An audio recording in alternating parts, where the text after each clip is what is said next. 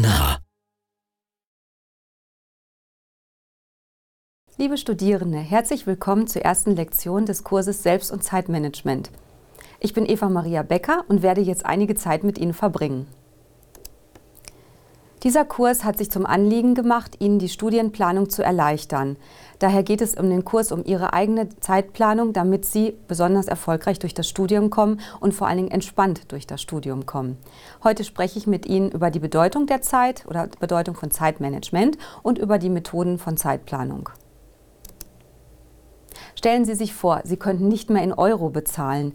Die einzig verbleibende Währung auf dieser Welt ist Zeit, und zwar Ihre Lebenszeit. Was für manche eine, Horrorfikt eine Horrorfiktion ist, ist in einem aktuellen Kinofilm bereits Realität. Dort wird ein Szenario konstruiert, dass Menschen alle Güter und Dienstleistungen, die sie kaufen möchten, mit Lebenszeit bezahlen. Dadurch kann Zeit verloren und verschwendet werden, verschenkt, aber natürlich auch gewonnen werden. Die Protagonisten in diesem Film tragen die verbleibende Lebenszeit auf ihren Arm geschrieben.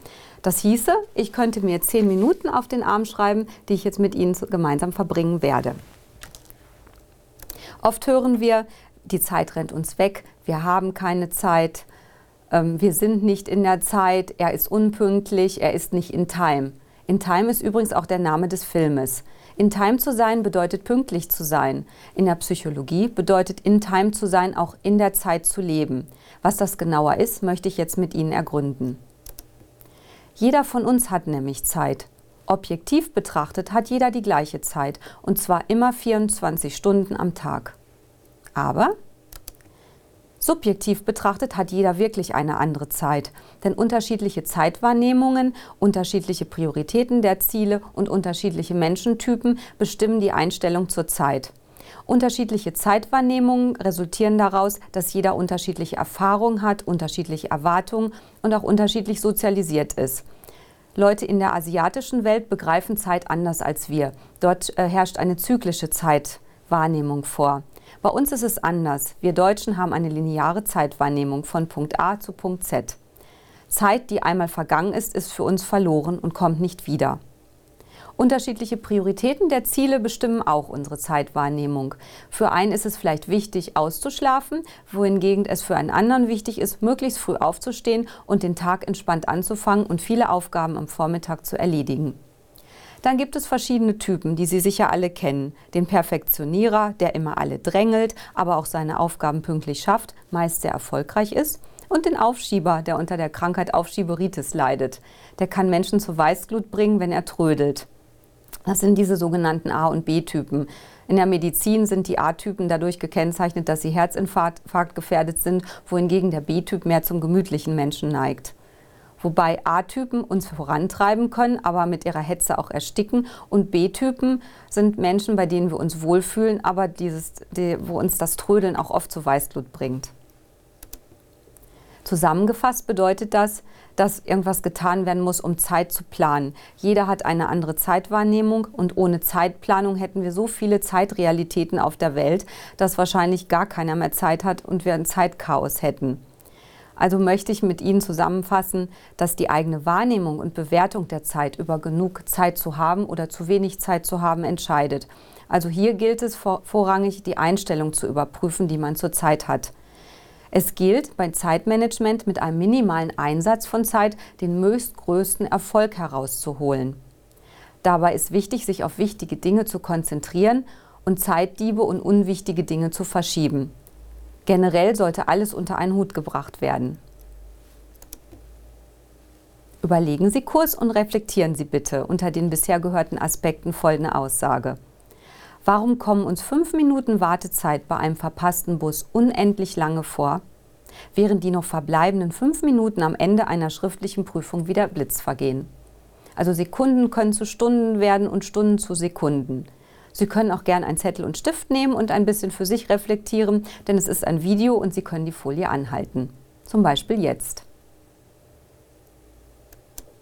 So, gehen wir weiter. Warum Zeitplanen?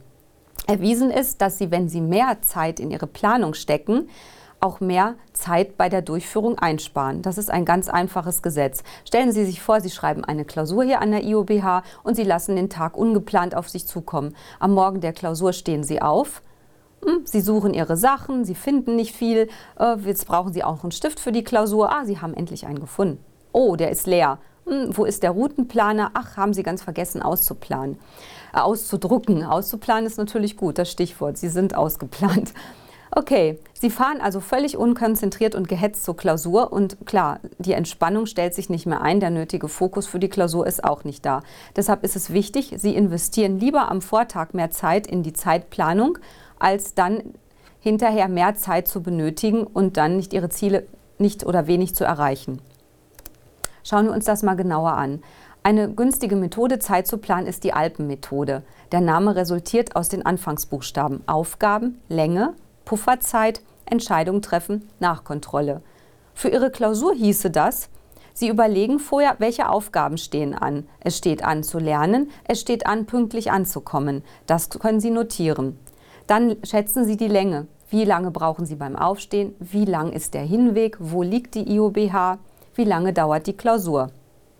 Nun planen Sie Überraschungen ein. Das gehört zum Punkt Pufferzeit. Es sollten 60 Prozent der Zeit verplant werden und 40 Prozent offen bleiben, zum Beispiel für Staus oder vergessene Stifte. Treffen Sie auch dann die Entscheidung, was wichtig ist, was nicht wichtig ist. Ist es wirklich noch wichtig, vor der Klausur vielleicht Brötchen zu holen oder können Sie dort am Tagungsort oder am Klausurort sich Ihr Frühstück dort zu besorgen? Also wägen Sie ab und schauen Sie, was für Sie wichtig ist und was Zeit kostet. Kontrollieren Sie danach, ob Ihr Zeitplan aufgegangen ist. Erstens ist alles auf der Liste, zweitens haben sich Ihre Ziele durch Ihre Planung realisiert. Um das Ziel zu erreichen, ist mehr wichtig, ähm, als das Ziel nur zu wissen. Zuerst machen Sie eine Bestandsaufnahme. Welche Ressourcen haben Sie zur Verfügung? Sind Sie physisch und psychisch in der Lage, das Ziel zu erreichen? Lohnt sich das Ziel? Ist das Ihr eigener Wunsch oder sind Sie hier fremdbestimmt und dieses Ziel wurde von außen an Sie herangetragen? Vergessen Sie auch nicht Ihre Glaubenssätze. Welche Werte stecken hinter Ihrem Ziel? Welches Wissen steckt hinter Ihrem Ziel? Welche Motive? Welche Gefühle verbinden Sie mit dem Ziel? Überprüfen Sie Ihre, Ziele anhand des Ist-Zustandes und natürlich auch Ihrer eigenen emotionalen Verfassung und Ihrer Ressourcen. Komme ich nun zu einer sehr effektiven Zeitplanungsmethode, und zwar das Eisenhower-Prinzip, auch kurz ABC-Analyse genannt. Das Eisenhower-Prinzip geht auf den amerikanischen General und Präsidenten Dwight D. Eisenhower zurück.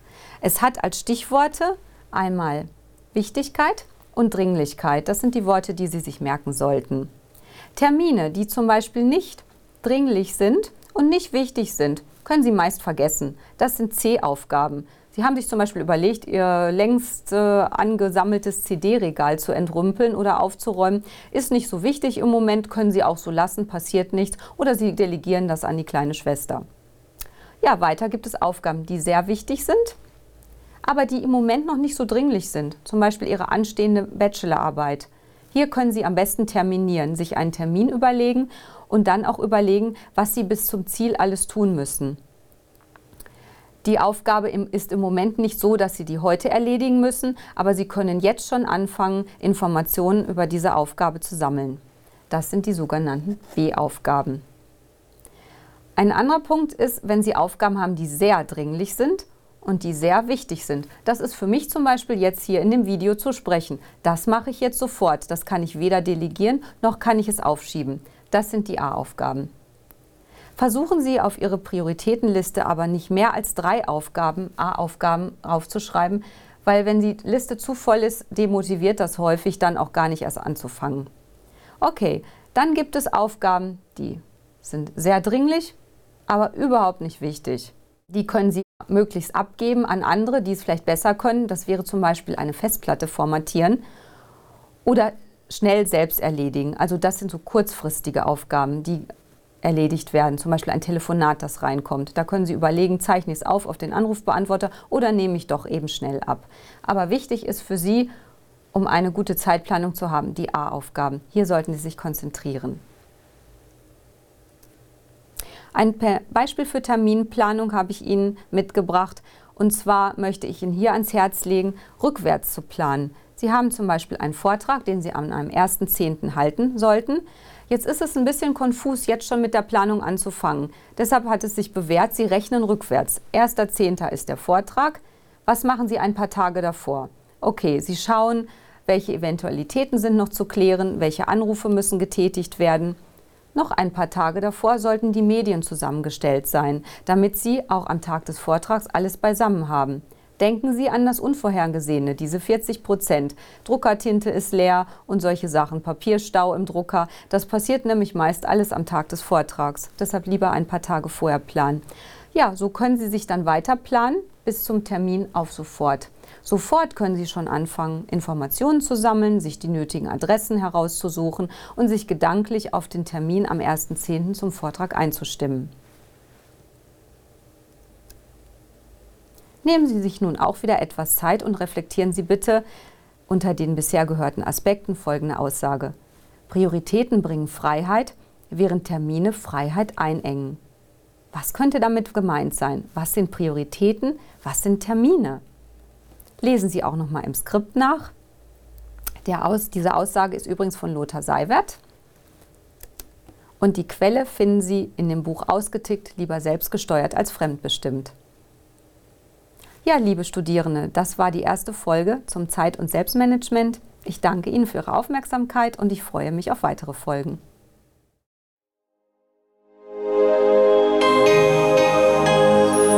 IUBH. Fern, aber nah.